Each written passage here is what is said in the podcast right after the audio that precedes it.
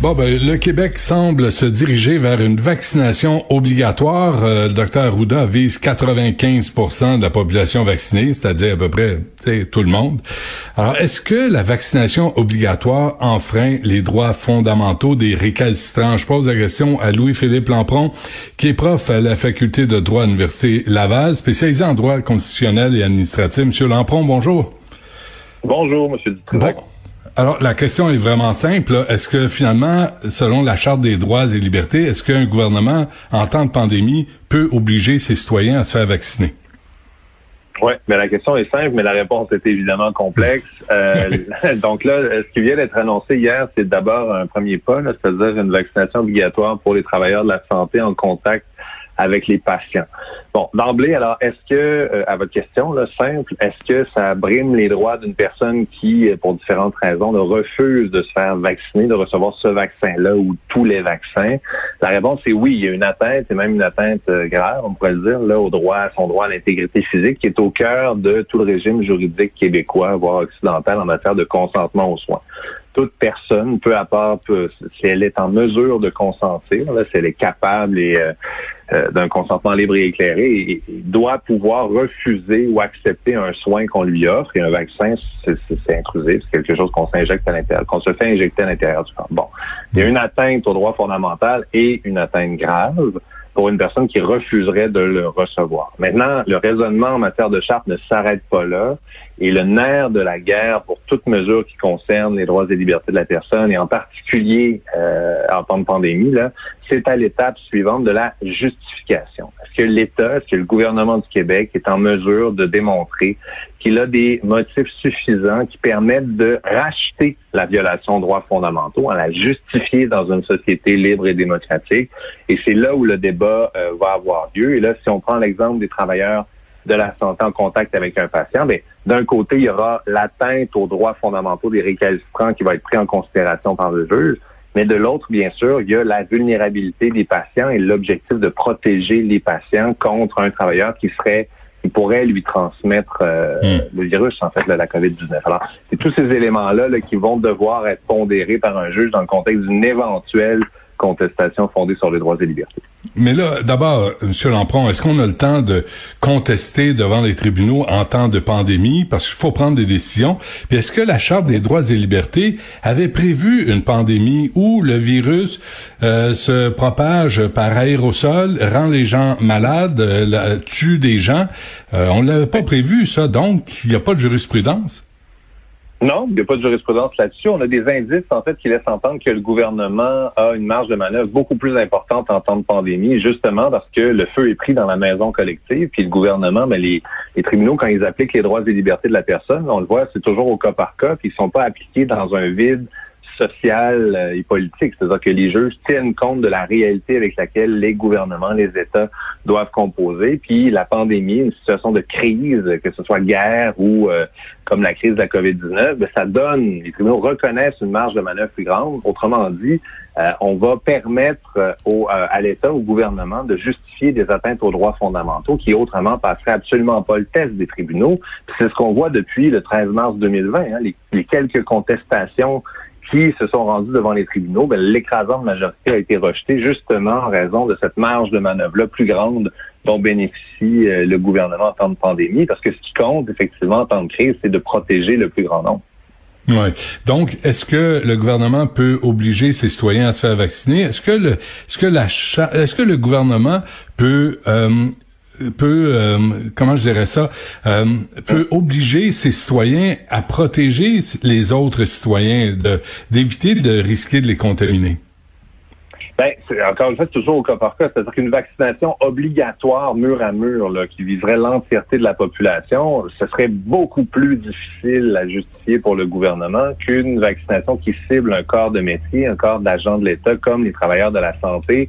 Et c'est pas tous les travailleurs de la santé hein, qui sont visés actuellement, ce sont les travailleurs de la santé en contact avec les patients. Alors là, le gouvernement, justement, euh, qui, euh, et ça c'est comme prof en droits et libertés de la personne, là, je salue ça depuis le début de la pandémie, là, a décidé de ne pas suspendre les droits et libertés de la personne, alors qu'il y a des outils dans les chartes qui le permettent, et même la légitimité en temps de crise de suspendre les droits fondamentaux, ben, ça, ça aurait été une voie que le gouvernement aurait pu prendre. Il ne l'a pas fait.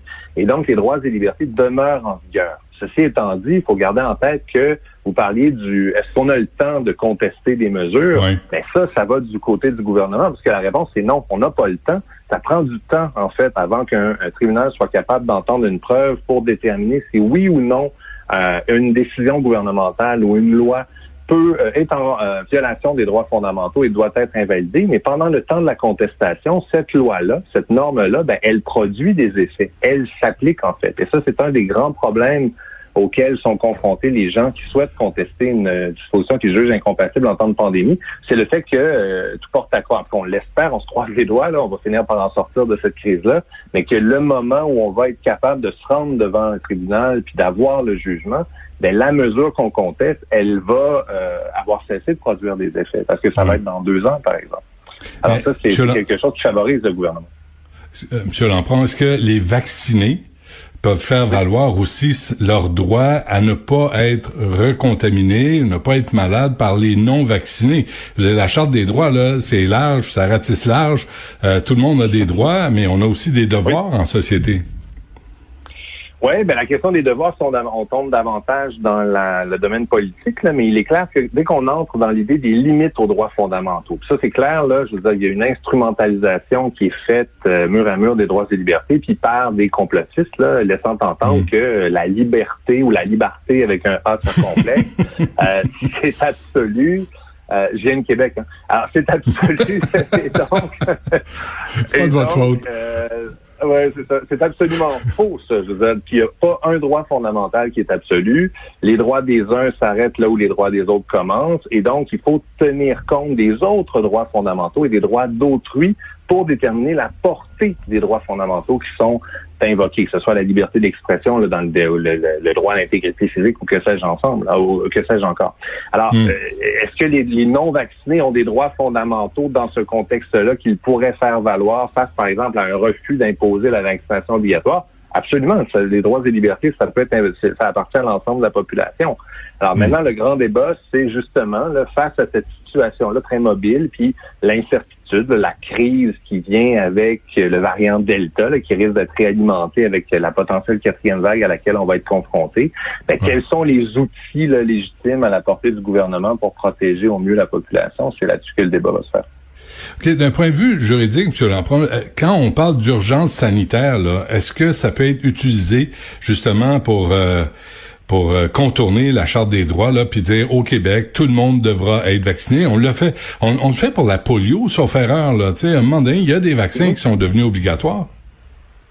Ils sont obligatoires dans certains contextes. Par exemple, je pense que sur l'hépatite B, là, il me semble, encore une fois, je m'avance là euh, un peu à l'aveugle, mais que euh, le vaccin contre l'hépatite B était obligatoire pour des étudiants en sciences en soins infirmières ou en médecine, justement pour éviter mmh. de contaminer les camarades de classe. Alors, encore une fois, dans certains contextes particuliers, il est possible de justifier les mesures de vaccination obligatoire. Là, laissant entendre, parce que dans l'idée de vaccination obligatoire, on a l'impression qu'on va attacher le récalcitrant et qu'on va lui injecter de force le vaccin. ben, à partir du moment où euh, le vaccin vise une, un corps d'emploi, ben, le, le, travailleur de la santé en contact avec des patients qui refuseraient, ben, il va avoir le choix, en fait, à terme pour refuser le vaccin c'est là où ça demeure quand même très intrusif parce que c'est le choix entre recevoir le vaccin ou perdre son emploi ou obtenir mm. des sanctions euh, pécuniaires. Donc c'est sûr que là, ça va loin, là. mais euh, quand même, c'est des considérations qui doivent être euh, prises et évaluées là, au cas par cas. Puis à la lumière de cette crise temporaire et exceptionnelle, euh, qu'on traverse tous euh, à travers le monde, qui est la crise de la COVID-19. Donc, hmm. euh, c'est une situation où effectivement la collectivité ben, va prendre plus de place sur les droits individuels dans l'analyse juridique. Là. voilà. OK, avant qu'on se quitte, M. Lampron, c'est parce que tout ça, c'est dans un contexte de, de pandémie où le virus est contagieux. si on refuse de coopérer aux consignes sanitaires et si on met la vie ou la santé des autres en danger, j'imagine que on, à un moment donné, les droits des uns s'arrêtent aux droits des autres. Comment comment on va démêler ça? D'abord, plus simplement, croyez-vous que le Québec peut imposer un vaccin obligatoire demain matin à sa population? Ben, dans la loi sur la santé publique, c'est un pouvoir qui est euh, expressément prévu. Là, je me souviens pas de l'article, mais c'est dans les articles 118 et suivants. Là, on donne le droit au ministre de la Santé, dans le contexte d'une pandémie, d'imposer la vaccination obligatoire et donc mur à mur. Maintenant, une fois que donc c'est possible. Ben, c'est dans la loi sur la santé publique. ce pouvoir-là existe. Maintenant, euh, la charte c'est au-dessus de la loi sur la santé publique. Alors, on, on, il va falloir faire le débat. Hmm. Le débat, ben, à moins que le gouvernement décide de suspendre l'application des textes sur les droits fondamentaux, ça va se faire devant les tribunaux. Mais maintenant, euh, comme je le dis là, si on évalue les chances de succès, les paramètres, c'est quoi? C'est que d'imposer la vaccination obligatoire euh, à des gens qui refusent de se faire vacciner, c'est une atteinte grave à leur droit fondamental à l'intégrité physique. Alors voilà. Maintenant, plus le gouvernement va embrasser large, puis va, euh, là, par exemple, c'est l'ensemble de la population, plus, considérant la gravité de l'atteinte aux droits fondamentaux qui en découle, il va avoir beaucoup, beaucoup de jobs à faire pour être capable de justifier cette atteinte-là. À l'inverse, s'il s'il choisit une approche plus ciblée, par exemple, là on parle beaucoup de la vaccination obligatoire peut-être euh, dans les universités ou mhm. encore dans euh, le secteur de la santé, mais là le travail, surtout dans le contexte actuel où il y a une population vulnérable à protéger dans ces secteurs-là où on va imposer la vaccination obligatoire, ben le travail du gouvernement, surtout en temps de pandémie, risque d'être facilité, puis il va accroître les chances de succès euh, dans s'il y avait une, éventuelle contestation fondée sur les droits et libertés. Très bien. On sait Mes étudiants disent bien ça, mais en, charte, il n'y a pas de noir ou de blanc, c'est beaucoup, beaucoup de gris. ah oui. ça prend donc du jugement, du discernement. Voilà, exactement. Hmm. Très bien. Louis-Philippe Lampron de la Faculté de droit de l'Université Laval. Merci, M. Lampron. À la prochaine. Merci à vous.